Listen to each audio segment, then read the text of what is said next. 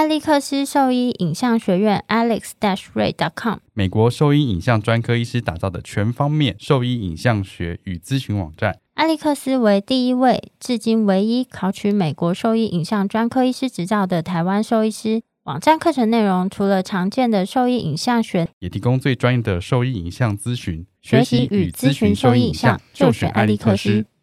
狗狗、猫猫防护跳蚤必施新选择：李兰林早师 t h e r e s t o 对付跳蚤必须长达八个月的保护。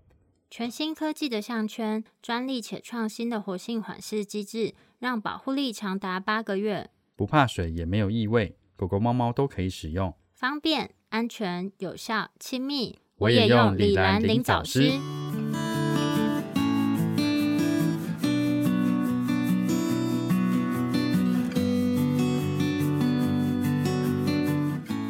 口炎吗？对啊，口炎的那个很多故事想问。那这边就交给你了。没有，就是等一下开始。你现在收听的是 Wonder Vet Talk，超级好兽医的闲聊时间。我是兽医师林哲宇 Steven。我是兽医师肖慧珍，在这边我们会用轻松谈论的方式，带给大家一些简单而正确的小动物相关资讯，也会和大家分享一下兽医师日常发生的有趣事情。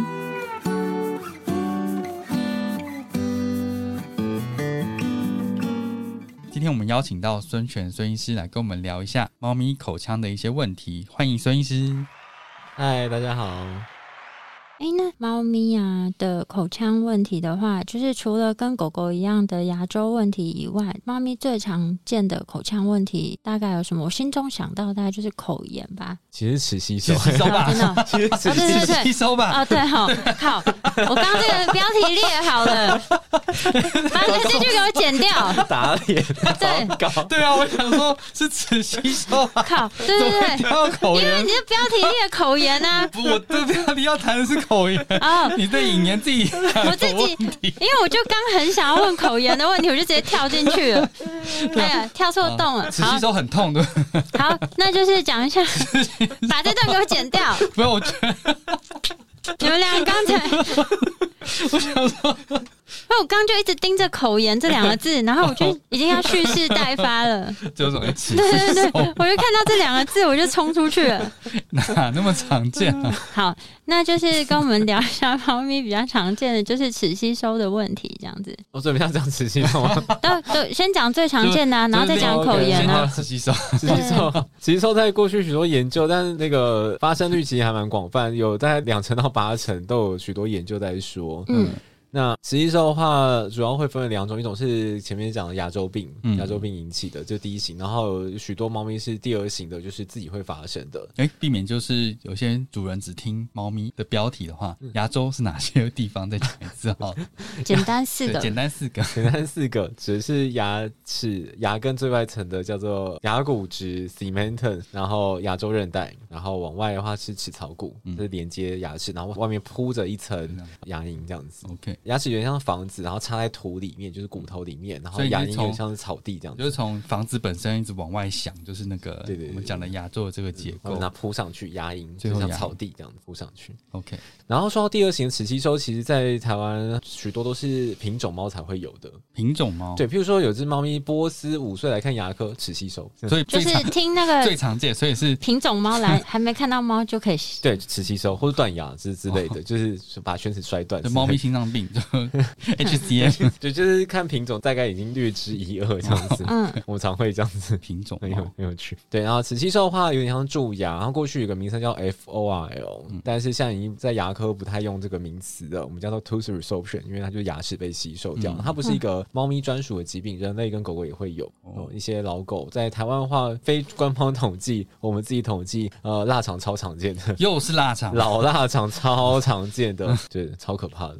腊肠真的口对，腔问题吸收猫咪就是狗狗也都会有的，大概是这样。但是猫咪齿吸收啊，主要它是会带疼痛，以及可能还是会有感染，感染没有那么常见，但是还是会有的。那它主要治疗方式就是移除吗？对，主要是拔牙的，哦，因为它有破损啊，所以的确在很轻微的，就是破损没有很多，没有侵入到牙髓腔的之前，呃，的确可以透过补牙方式，可能可以呃有一些帮助。但是如果是第二型的齿吸收，还是觉得拔掉比较好。那第一一型那种牙周病引起的，如果它没有吸收那么多，你可以对于牙周病做控制，降低发炎，然后把牙齿补起来，它可能可以再被观察。但是这样观察期大概拉多久啊？如果是第一型这样子的，嗯，就是这样，还是会跟牙周病比较有关系的，所以就是看后续的状况吧。哦对，就是还是这样，就是用牙周病的标准，六到十二个月之后再看看了。但如果寻求是一个比较呃一劳永逸的话，那我还是建议把它拔掉。一般好发的年纪大概会是在几岁的时候？呃实习收有点难说，实习收一两岁也有人会有，有些人到很老的时候，比如说八岁有拔了几颗，十岁又有嗯几颗这样子。然后实习收它是呃还是会跟体质比较有关系，它是单独就是个别发生的。嗯，嗯，今天检查没有实习收，以后不保证没有这样子。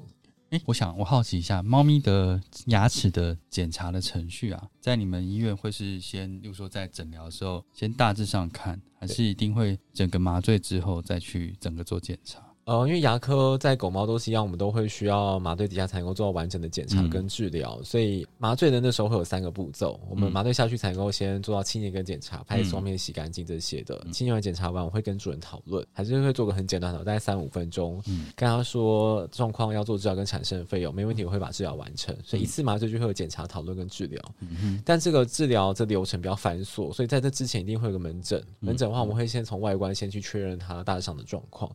但外观上面因为还没有拍 X 光片跟探查，所以不是一个很完整的检查。大概但是大概七八成我可以知道他的情况。所以是用，也就是翻开看嘛？翻开看，然后至少我们可能会翻，但会拍大概四五张照片，会有正脸，就嘴巴闭起来，然后门牙左右两边跟打开看后口这样子。哦，OK，那猫咪的话，因为主要看后口的话，就可以检查有没有口炎的情况。那我知道很多主人就是会很担心口炎，但其实，在猫咪就是牙科门诊啊来看口炎的猫咪，大概七八成都不是口炎，哦，怎么说？怎么说？怎么说？所以这不是这么常见的嘛？不是那么常见，我刚才冲错了啦，怎样啦？烦呢、没有那么长，大概是学有统计，大概呃大概是十趴左右吧，或者小于十趴这样子，不是很多。那会这样子是我觉得是很奇妙的，就是所以其实这样子来看，大部分都是牙周问题比较多。牙周或者齿吸收，因为现在好像学生转诊，或是大家主人说，哦，他之前被诊断口炎，但他就是牙龈红红的。嗯然后猫咪牙龈红红就说他口炎，但很妙是狗狗牙龈红红不会说它口炎哦，但很奇怪的事情，这不合理啊。种别不一样，狗也会有口炎，但后面可以再说。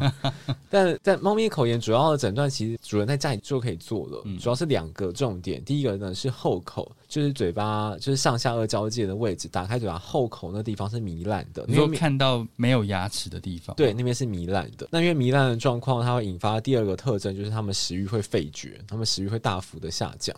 嗯，主要是会是用这两个来做诊断的。那那会会不会看到，就是说他在吃或吞咽时候会有，例如说抓嘴巴或者是这些动作、奇怪的动作这，就是疼痛的表现了，就是疼痛表现了。所以但这个不特异性，对不对？因为有些牙周病猫咪也会这样子啊，嗯。或是齿吸收猫咪也可能会有这样子，嗯。所以有点有点难说。嗯，所以偶尔还是要看一下你猫咪的那个嘴巴打开看一下里面，对啊，就可以确认一下后面的状况，嗯，不是牙齿周围红就是口炎。那像口炎的话，就是一般你们会进行采样做确认吗？还是就是会采一些简体去确认是哪一个类型的口炎，或是其实不是常态性的会这样做？因为口炎猫咪很多后口，它们黏膜会非常的增生，嗯所以其实采样我觉得是排除了，不是确认。嗯呃，你会因为大家说会有什么淋巴球、浆膜球性的，或是嗜酸球性无为不哎？嗜酸性的那种可能，通常都是一个 lump，就是嗯。是一颗的状态了，嗯。所以比较不太会是一般看到那种糜烂的那种样子。所以我觉得采样的目的主要是排除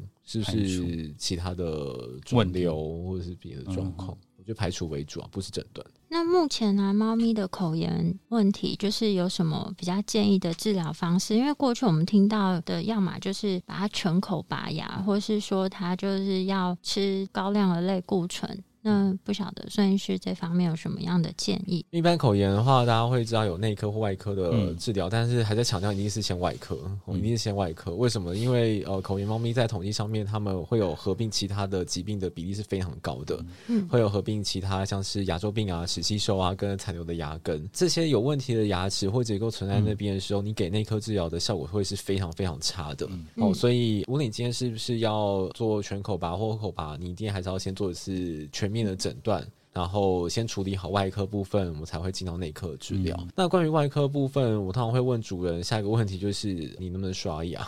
因为我们拔牙的目的呢，主要是要排除牙菌斑这个因子。那口炎目前还是一个算是有点谜一样的一个疾病，因为它可能是细菌啊、很多疾病都这样子。对细菌啊、病毒啊，或者它其实是一个过度免疫反应。嗯那我们其实是排除了其中一些细菌的因子。嗯那其实你知道，拔牙它没有牙齿就没有牙周这些细菌囤积。嗯，那你每天刷牙其实也是可以达到这个目的的。就是如果刷的好的话，对，没错。所以如果猫咪是可以刷牙的话，那我们可以试着把好的牙齿留下来。嗯但如果不行的话，那我们剩下选的就是后口拔或全口拔了。但是如果是后口还是全口，就是差异就是全齿或者门牙这样比较前面的结构了。嗯，那的确过去有一篇欧洲研究来说，他们俩差异不大。不过呃，我们自己去听呃演讲，有些专科医师是美国的，他们觉得全口拔才是最终解。所以他们其实做的很积极。对，这是就是欧洲跟美国他们有些专科医师的认定不一样的，嗯他们觉得有些人后口拔完几年之后，还是需要把犬齿拔掉，然后还是会复发这样子。对，所以呃，但犬齿要拔，我现在我目前的做法是，我会看犬齿上方的牙龈那边贴合，就是有触碰到犬齿的地方的牙龈是否是红的，如果那边也是红的话，我通常会比较强烈建议也一起把它拿掉。对，是全口拔。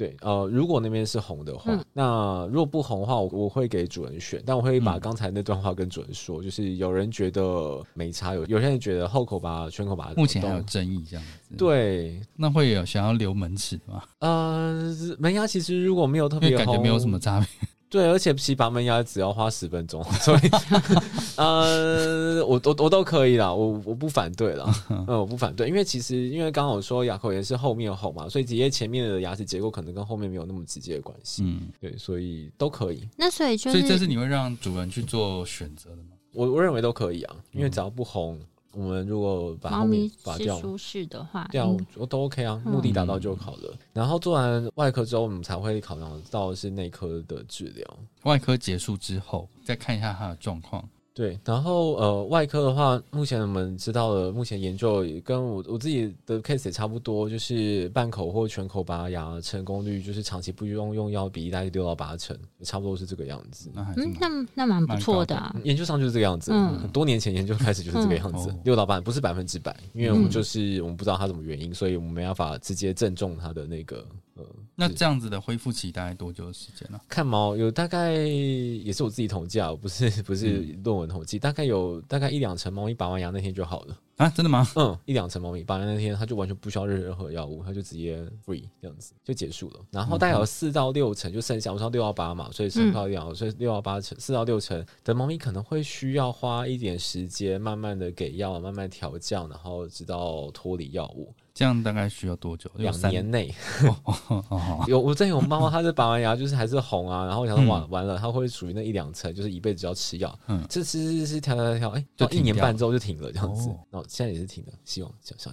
啊对其实我觉得这样都蛮不错的听起来，没有，我觉得能够控制稳定的都是很好的，对啊，即使是要吃药啦。嗯。对啊嗯，对，还是是希望可以慢慢调降的，因为有些真的是有点困难。那从刚这样听孙医师分享起来，就是反正目前口炎其实最主要，不管是欧洲还是美国，拔牙还是最呃主流的，最主流的治疗方式。嗯，治疗方式。那目前就是有一些医院，他们就是标榜说猫口炎不需要拔牙的治疗方式是一些独创的治疗方式。那孙医师对这个部分有什么样的看法？也不能算独创，因为我刚刚说我还是有病患，他是可以被刷牙，然后他是嗯把牙齿保留下来的，所以所以如果是是是可行的啊、如果刷牙刷的好，对啊，是可所以不是独创，就是刷牙刷的好，保持好口腔清洁。如果它是细菌性问题占比较大比例，那它在保持良好的口腔清洁的情况下，这个疾病基本上就是是可以被控制的。对，是可以被控制简单。来讲，那那些辅助上的治疗，譬如说像是呃牙龈的烧灼那些的，过去有篇文献有有提到，但的确没有那么大范围的研究。那自己有些也是牙科有兴趣的朋友，也有在做相关的这些治疗，然后还有得到一些成果，我觉得看起来也也蛮好的。那我觉得也还不错啊。但这个不能说不拔牙，应该是说不拔好的牙，不就是拔好的牙，对，不用拔好的牙，啊，坏的牙还是要拿掉嘛。这个坏牙留在那边没有什么道理。对，的确是蛮合理的。对，没有什么道理。然后，但因为烧灼这个东西啊，不确定它到底要几次。因为有些人，呃，或者有些有些人是烧一次就好，然后有些人会要烧好几次，因为烧都要被麻醉，所以这也是另外要考量的事情了。因为它有一些代价需要被被付出啦，这样子。然后，因为牙齿留着，还是要考量到它的功能性啦。对，我觉得还是要考量到功能性的问题。嗯所以硬是把牙齿留着，也没什么太大意义了。那那个医院它的牙科到底做的好不好？我刚刚本来想说问你说，那你现在目前以你自己去看过这么多有分享个案的医院，哪几哪些医院？这个不适合放上去吧？这只是我们纯闲聊吧我？是纯闲聊。但我 但我我是认真医院啊？认真想知道，我也是认真想知道哪一些医院是目前你觉得齿科在发展上是比较规矩的？就是遵循比较标准的治疗方式啊。就例如说，他今天不是来台北找你，但是不管他做的到底是不是一百分，但至少有嗯七八十分以上这样对子嗯。他今天没有办法来台北找你的话，哪一边医院你是觉得可以去咨询的？医院他到底做的好不好啊？我我们真的看不出来，我不会。嗯，就是有些伦理上面，我觉得他的选择很奇怪。为了做牙科而做牙科，而不是为了动物而做牙科。，对，然后不是从动物的福祉出发的。对对对对就像我上一次有稍微讲的，就是他帮一只十五岁的猫咪做了根管，然后是放牙套，而且是做在一颗非功能齿，那就很超没道。理的，嗯，超级没道理。就像我们可能就有讲说，在做门齿一样啊，就做门齿的根管，然后做了好几颗这样子。啊，对啊，他也有弄了那牙桥，那个不合理啊，做这个意义在哪里啊？对，不合理，对啊嗯对，这个我就觉得不合理。然后他其实做不会，我也是觉得意义在哪里？那除了不合理外，它的技术上，也是有缺陷的，哼，因为我们真的看不太出来。我们我自己没有在做，我不、嗯我不会做这个技术，可是我比较没有办法区别说它的技术层面到哪里。嗯嗯，但就 case 上诊断的判断，我觉得我们还是稍微看得出来。对啊，就像对，就那个是十五岁那个就听起来就是就我觉得不合理不。合理。嗯，嗯，然后技术上根管，我觉得我有拿给一些人的牙科看，就是嗯他也觉得需要再哦突破。然后还有他牙周，他之前 PO 一个什么，他牙周病，他完完全全牙根是空的。然后他比较两张，说治疗前跟治疗后他有嗯变好，但是这两张牙齿角度又不一样，就是这 这怎么比呢？这是跟我们在看那个，就是曾经有人 po 一个 case 是他的猫的骨盆大小，嗯，他说手术前、手术后，嗯但他术前术后放的是不同的那个，对。然后我们就想说，这有这有差变好然后我们就拿，我们就把那个图抓下来，用量的，对，根本就一样啊。根本就没有变就跟我们一样，我们多无聊。我想说这你也剖出来是怎么回事？就不合理啊。所以，所以我觉得像这样子，我们会去检视的，比较知道说怎么样是做的不好。我觉得他们有一个敢剖出来，是他们不知道他做的不好。我不知道我觉得他什么心我态，我 们我我觉得他不知道，我不知道什么心态，我我不太懂。或者度，大概百分之八十的人看不出来他做的不好。没有，我觉得他们就是觉得自己做的好才会剖出来，这没有什么好讲。就是如果他有一点觉得他自己做不好，他就不会放上来。我是这样觉得，是吗？对啊，所以他就是，哎，真的不行。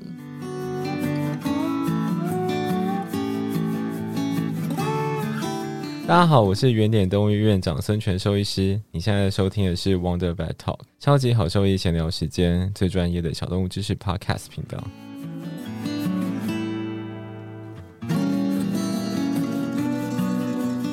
哎，那我想问一下，就是像那个猫的口炎啊，如果说假设拔牙治疗之后啊，就是有的是会配合口服药，需要在后续的控制。那像那种喷剂类的乳铁蛋白啊，嗯。那类是会有实质帮助，或是不一定针对猫口炎，就是对口腔的一些伤口创伤，这些乳铁蛋白的喷剂是有实质上实质上的帮助吗？嗯、我觉得在口炎来说，乳铁蛋白其实有些时候是有帮助的，嗯但不是每一支，然后比例上那篇论文是有配合 meloxicam 哦，就有一篇是哦，配合止痛药，哼，消炎止痛它好像效果会比较好一点，单喷好像有一点点。对，如果猫咪可以被喷的话，我我会给啊，因为反正它没什么副作用嘛。嗯，但其他疾病我就不太喜欢给了，因为其他疾病好像没有什么太多帮助。其他疾病是指，例如说牙牙周啊、齿吸收，嗯我觉得没什么帮助，因为乳铁蛋白它也不会降低牙菌斑啊什么，嗯我不太会，它就只是帮助愈合而已。那如果像猫咪，就是因为我觉得猫跟狗不太一样，猫除非是从非常小就开始训练刷牙，那如果是成年之后，其实要训练刷牙是相对比较难的。那如果说家长们他们想要在家里面试着去改善猫咪的口腔健康的话，有什么其他建议的，就是方式针对猫咪是咪？蛮类似的，嗯就是呃前面几集有听到。循序渐进。循序渐进然后嗯要有讲，哎、我刚刚没讲到，要有讲，我忘直接我刚刚没奖励 我只讲第一个，其实三个是循序渐进，要有奖励，固定时间跟固定地点。完了，刚刚前面怎么讲一个？那 他必须要听完整个系列才行。嗯，我们就是每一集都跟他重复说，哎、要听哦，每一个都要听，每一个留彩蛋给你。要有奖励的话，猫咪很长，猫咪主人是用肉泥条来当做奖励啦，就是刷一下舔一口，刷一下舔一哦口这样子，让它可以能够比较能够接受、嗯。忍耐你这样子，忍受你。所以是你刚刚讲的第一个是循序渐进的碰触嘛？对，碰触从摸啊，然后到刷，然后猫咪的话比较特别是可能手指可能对于有些猫咪来说太粗了，人的手指，有些人会用棉花棒来替代。棉花棒。嗯。那一样，重点都是不要打开嘴巴，闭着，先闭着，嗯。然后握着，就是扶着它的头，然后先刷外侧就可以了。嗯，嗯内侧就是真的是之后再说，嗯。嗯，循序渐进，然后要有奖励，通常是肉泥条，然后猫咪比较难固定时间跟固定地点，地点比较难，时间是可以的，反正就固定时间去找它在哪。啊，狗狗的话就可以了，狗狗很有趣，是之前我有主人说他们家，他们晚上只要关到电视，狗狗就冲到柜子前面，因为它知道要刷牙有奖励，对他们已经养成这个习惯，就跟这样子摇铃实验一样。但是刷牙其实大家不用太有压力啊，一天就一两分钟而已，就就这样子。所以你建议一天刷一次、一两次啊，一两次。主要因为刷牙的目的是要减少牙菌斑，牙菌斑的形成在二十四小时之内就会形成了。嗯那因为不太能保证一次就可以刷干净嘛，所以一天多刷一两次，嗯可以增加触碰的机会，可以增加呃清洁的机会，这样子。嗯，主要的建议是这样。那如果像那种多猫家庭啊，哎、不过应该还是没差，因为我看到你之前还有分享过什么一个养好多只猫的家庭，然后拿一把刷坏的牙刷 对我觉得那真的好厉害哦。就他超厉害的，他就是把他们家的猫就是真的是有比较早发性的牙周病，嗯然后当然他的门牙还是比较难以维持的啊，但后面牙齿它现在还是顾得超级好的，因为它里里外都可以刷。好强啊！对它的所以猫咪的配合程度其实还是不错的然。后家长也很有强硬，耐心它，超强硬的，铁腕妈妈，对，它超强硬，它每只猫就跟来刷。所以还是要努力尝试去做这件事情，不要太快放弃，对，但不要放弃你的孩子。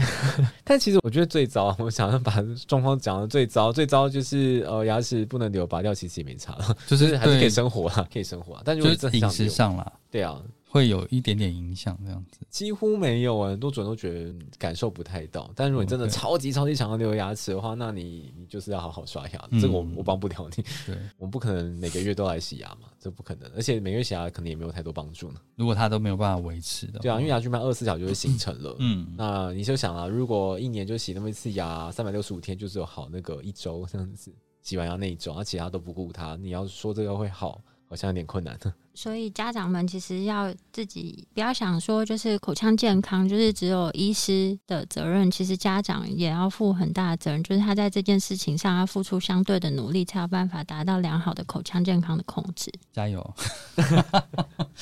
可以啦，我家的狗年纪已经都不大了，呃，都都已经很老了 都已经蛮老了。它还是慢慢的就是可以学会，就是让它刷牙，然后现在从外侧开始，现在内侧也可以刷。嗯，只是，那你家猫呢？我家猫我还在努力中，我只要碰到它脸，它就扭走，我真的抓不到它。所以还是要慢慢的让它适应这样子。一般如果从头开始，大概比较顺利的话，大概是一个月了，从零开始。因为主人大概分享大概一个月的时间。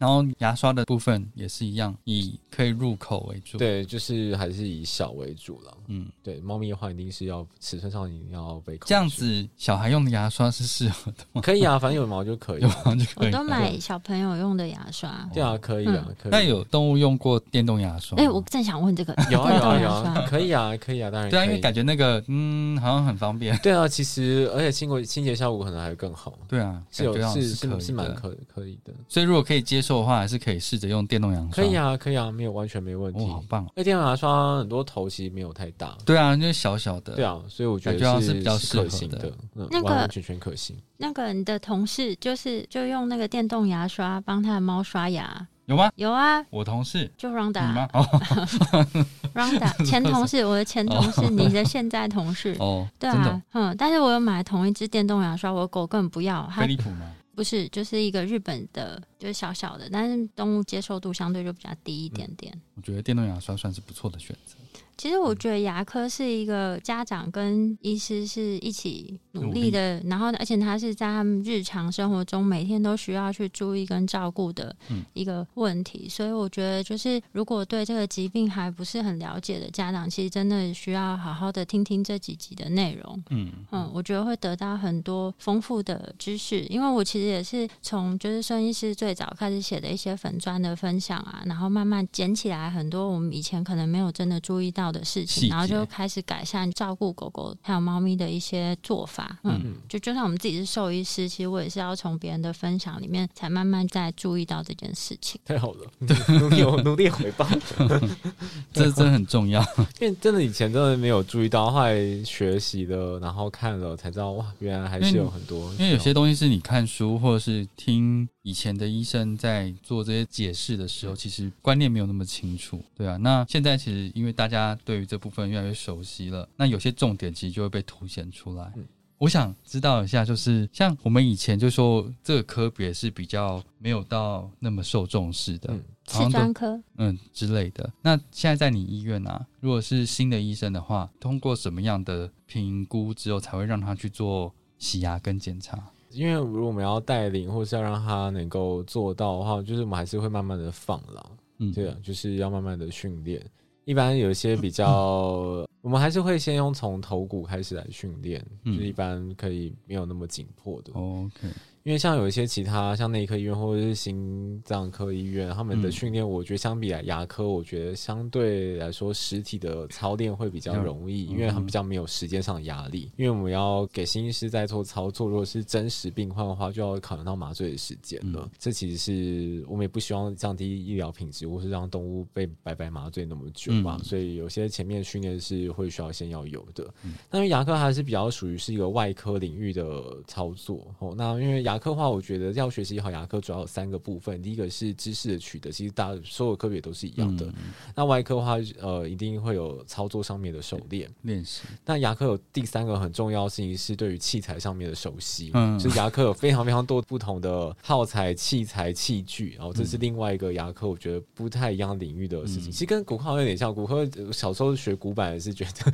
哦，其实因为它现在新的东西还是越来越多，对啊各式各样，嗯，很类似啊。以前就说 drill 啊，那个嗯 guide 啊那，是比较基本的东西。对对对，但以前就要学嘛。牙科其实也是一样的，所以你要去熟悉你的工具。对，所以要达到这些东西，那一开始当然会先门诊带领啊，就是要学会怎么看，然后基本的怎么拍 X 光片，然后嗯清洁的话，我们就会再配合做确认啊。嗯但就是需要被练习的，因为就跟外科一样。那我想问一个比较不相干的事情，嗯。就是那有些人会说，就是那个洗牙的超音波探头，就你在那边做牙牙齿上面这些牙垢、牙结石的操作。的时候，其实它会对牙齿表面造成比较微细但你肉眼不可见的刮痕。嗯所以如果在洗牙完你没有立即性的刷牙，其实真的马上就会附着上新的牙菌嘛，然后很快又在形成牙结石，所以这样是对的吗？理论上呢，像人类牙医师他们很熟练，所以像这样子的对于珐琅质的伤害应该是蛮低的。嗯。嗯。所以在人类呢，呃，抛不抛光可能其实是有点争议性的，因为抛光也会损失珐琅质。嗯。但小动物来说的话，抛光我们还是会建议，第一个是我们没有牙医师那么专业，我们的洗牙的这个 scaling 的技术没有像人类可以一天超级多只，哦所以造成的破坏伤害，我们可以靠抛光可以稍微被打磨这样子。嗯。对，所以刚刚说那个流程，我觉得是是真的，但是其实呃，表面这样的伤害牙结石累积，但牙结石累积还是会跟你的磨刷好，我觉得比较关系。嗯 嗯但还是强调的事情是，呃，牙周病、牙结石跟牙周病的程度不是画上等号的。嗯嗯对，所以其实如果这样的话，好像对，所以呃，我们还是会做到洗牙、抛光这些的操作。那因为有些人，我以前听过，就有人说，因为每一次洗牙就是造成这样刮痕，所以我听过这样这样子的说法，就是怕伤害牙齿太严重。但狗狗一生也不会洗多少次啊，五到十次应该很了不起了。所以这个破坏损害，我觉得是非常有限的。那你在 scaling 的部分有什么特别的手法或建议吗？例如说，它 tip 的地方嗯不能垂直，对对对，不能垂直之。类的。嗯，就是不能垂直，然后是用边边，嗯然后探头的话是最尖端才是有比较高效率的。嗯那效率还是很重要的，因为如果效率不好，你会反复的去刮治的话，那就会伤害到牙齿。嗯所以效率要好的话，就是你的手法，然后再加上是你的那个 tip 头是要定期更换的，我要去检查它的 tip 头有没有被损耗。一般研究来说，损耗它会变短的，它会变它短的，变圆的，呃它会它会变短 主要是看它变短的程度。然后它短一 mm 的话，它效率会减少百分之二十五。哦那很多哎、对，每减少一 mm 哦就再减少百分之二十五，所以通常你减少一或二，它就是要换了，嗯嗯，嗯，就是要定期更换，因为那才会减少伤害。你越高效率把它清干净，你就不会有额外的伤害了。对啊。所以说，那个手法跟这些原则其实都还是很重要的。对啊，需要练习的对啊，需要练习的。那这样子在做这个 scaling 的部分，也是用那个口外牙练习吗？还是我说你说你的那个呃医生、医生？吗？一般我们会做给他看，但是那个应该会就是会给他实际上面的操作的。嗯，那有说什么单一颗牙齿的那个停留时停留时间，如果降温是降的好的话，它没有太多时间上面的嗯限限制，那那个出水就那个喷的那个速度会有什么？越大越好啊，没关系啊，反正就就是整个都湿。其实没没差嘛，就是没关系它就它就没有伤害啊。是嗯是你会被喷的很恶心的。他的头是跟淋过水、下过雨这样子一样，所以觉得那个是没有什么关系的。那没有关系啊，那是降温而已。然后还有就是 tip 头它会有分别，就是刚刚说出水，出水主要分为两种，一种是外出水式，一般比较常见是就哇上面有一根这样子，对对对外出水式它的降温效果比较差。所以，如果你一般比较讲究啊，这样子的 tip 头是建议不要伸到牙龈底下去的，哦，因为它进到牙龈底下，它的降温效果就会减弱，tip 就是还是烫烫的，这样它会嗯。变弱。那另外一种出水式是从内侧的，嗯，那它就会降温效果会比较好一点。然后 tip 头还有不同的粗细大小之分，我知道，因为一般大家以前就是那就一直用到底。ART 这样子，一直用到底。对。一直用到底。但那个呃没有那么完美，但也没有不行啊。嗯，那刚刚讲孙医师本来是想要做骨科，哦，对啊，为什么会有这种想法？哦，那个就是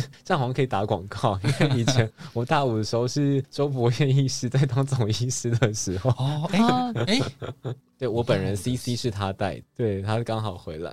他那时候从美国，然后第一次回来的时候，在那我带回学校。对当了一学期的总医师，哦，那刚好就毕业之后他回来对一年。对哦，对对 所以他那时候回来带你们。对啊对啊，所以我觉得在求学过程中，你看到一些好的榜样，你自然就有可能会对这个科别或是这个领域产生兴趣。嗯，嗯，所以大家真的要好好的做啊，当好学弟妹的榜样。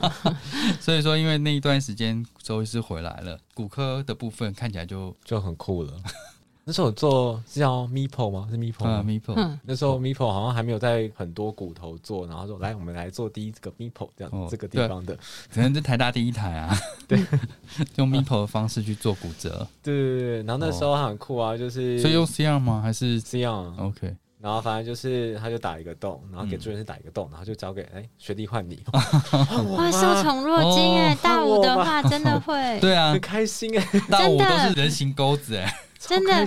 真的，那个真的会马上爱上骨科，尤其是你钻进骨头那个回家成就感，对啊，然后今天我钻了一个洞，真的。很开心哎、对没有错。对啊，但我顶多就是有做到缝合而已。对啊，就让我做、哎，就让我哦钻一个洞，嗯，然后跟让我就是量深度啊然后 taping，taping，对哦对对那很不错哎，这样很不错吧？很开心吧？的确是，真的，我觉得超开心的。因为周医师也是很热衷在教学的部分。对啊，这样很好哎。然后那时候主要就是弄，有些时候在弄 ESF 啊，嗯在帮他办那个 办什么 啊。那时候我不知道为什么，他是那个是好像是用骨水泥做外面的外骨 bar，哦那时候好像好像没有因为学校他可能没有学校没有这个东西，对对对，那时候学校没有这东西，学，校应该是没有的。嗯，对。反正那时候就很阳春的，我还要弄那个锡箔纸，弄一个碗，然后哦拌一个坝，然后灌到那个管子里面去等它硬。你刚好那一年我可能去当兵了，所以这一整年就不知道他有回来过。哎 对，刚好空掉一年，然后他有回来。哎，那我想问，原点有开放让那个就是学生去实习或是见习之类的吗现？在有一些，但我还要顾虑一下。嗯，所以可以先记履历，对啊，会稍微看一下，就是看你对这个科别的热忱。对啊，然后以及陈明问题到底嗯对会不会太挡路？没有开玩笑，对的的确的确是这个样子。嗯，对啊，所以还是有兴趣的学弟妹还是可以试着联系看看，对，联系看看。然后可以到那边去见习看看这样子。对啊，那你有因为以前那个我们有些医院是有开放让学生，就是说暑期去见习，可能一到两个礼拜，现在目前没有这样子。因为现在疫情，如果就比较没有这样子做降。低人员出入啦。嗯，对啊，嗯对啊，有兴趣的学弟妹也可以嗯寄履历到原点动物医院对啊，可以。联系看看，看能不能过去那边见习，看看现在收益的牙科是怎么做。好那你有没有特别想要再分享其他网络上的？网络上东西吗？对啊，或是你觉得印象最深刻对，必须要跟大家分享，千万不要有这种错误的迷思啊，或是千万不要做。或是你印象最深刻的病例这样子。因为我现在在原点，我觉得，因为现在就是最近那个进阶牙科操作课程蛮多的嘛，嗯对，但是我觉得还是要回到本来原则啦。在牙科医院，虽然我们是在做牙科，但还是一样，八成都是在做诊断跟拔牙。那过去专科医师，之前我们老就是在上欧售的时候，专科医师他也是说，牙科就像一个蛋糕，那个主体啊、海绵啊，大部分都是诊断跟拔牙。那我们平常看到的根管啊，或者是矫正啊，或是牙周、吃进结这样那些，就有点像是点缀在上面的巧克力啊、水果啊这种，它看起来很很好吃，很有趣精。美好吃。对，但是你一定要有底下那个底，那才是最本体的东西。嗯这样应该也算是牙科伦理的部分啊。对啊，我觉得因为对身为兽医师，我们还是要以动物的角度来出发，嗯来做这些建议跟选择了。嗯这个我觉得还是非常非常非常重要的。所以在学技术的当下，还是要回归到疾病诊断的这个部分，然后跟最基础的检查要做好。对啊，对啊。然后当然在现在原点，我觉得呃自己做，我觉得最大的成就感应该是来自于主人呃回来的时候，他说：“哎，他狗狗嘴巴已经臭十年了，嗯然后它这一年完全都没有味道，嘴巴好香这样子。”对，哦它虽然有些牙齿在你面前让他亲给你看，现在可没办法。对啊，他就是，就我觉得这是一个，我觉得是最大的动力跟最大的回馈的来源。因为看一个动物，它长期被牙周病所困扰，那虽然有些牙齿很严重被拔掉，但是剩下牙齿主人也知道怎么照顾，然后我们也帮它控制得当，这样子嗯牙齿可以被保留。那我觉得这是一个很大的改变的嗯的状态。之前有个主人他说，他们家猫咪啊，就是我们把它，但是猫其实很严重牙周炎，就被拔完牙了啦。然后拔完牙大概一个月之后，主人回诊说，哎、我发现啊，它回到它以前的样子。他就以前的样子。因为他是他那时候大概六七岁，然后他说嗯他家猫自从嘴巴很不舒服之后啊，他就是吃完饭回窝，然后上完厕所回窝，他完全没有在做其他的事情了。嗯然后发现他拔完牙之后，他上完厕所之后会开始跳纱窗。嗯他说他他就回有想起心情做其对他事他，回想起这是他以前会做的事情了，哦他开始做回本来就是没有疼痛、没有感染的时候在做的事情了。嗯我觉得这是一个非常大的鼓舞。嗯，对我，我希望大家就是来治疗完都可以看到这个样子。就重视他们的疼痛问题。对，疼痛不舒服，因为蛮多家长觉得，哎、家里的狗猫有吃饭，它好像就还好吧，它会痛吗？它就是都有在吃饭啊。但是其实他们这些不舒服感，其实已经严重影响到他们的行为跟生活品质。嗯对，能活着跟怎么活，我觉得是有蛮大的差异的，就是那个是生活品质的差异。句话是好死不如狗活吗？不是不是，好，这句把我剪掉。我会凑插了一句莫名其妙的。吃得饱是为了生存，吃得好是为了生活，哦，哦好像没什么关联，好 像没什么关联。但 反正就是因为牙科大致上会不会立即对于这个生命造成威胁啊，嗯但是它会跟生活品质有非常大的关系。其实还是会有一些全身性的影响啊。对啊，然后所以现在在原点，我我自己本人我最喜欢其实在做牙周的部分啊，嗯那也是我就是平常遇到最大宗的问题，几乎其实每天都在。我觉得这个其实还是要让大家知道，大家有这个概念。所以牙周的疾病，其实在动物身上还是最常见的。最常见，狗猫都是一样，而且呃，牙周除了是牙科最常见，其实也是所有疾病最常见。对啊，它比起其他的呃，就是小狗的心脏病啊、猫咪肾脏病，其实比例上多得多，嗯嗯，多得多，而且会非常早发。所以这部分其实要被正视跟重视的。对啊嗯嗯，然后控制得当，就是其实在家里就可以明显感受到，就是如果没有被控制的话，它嘴巴是一定会有味道的，嗯嗯绝对会有味道的。气味上跟行为上都会有改变。对，这是在家里的话，就可以马上可以分辨出来的。嗯，如果嘴巴有味道闻过，那就需要去看医生。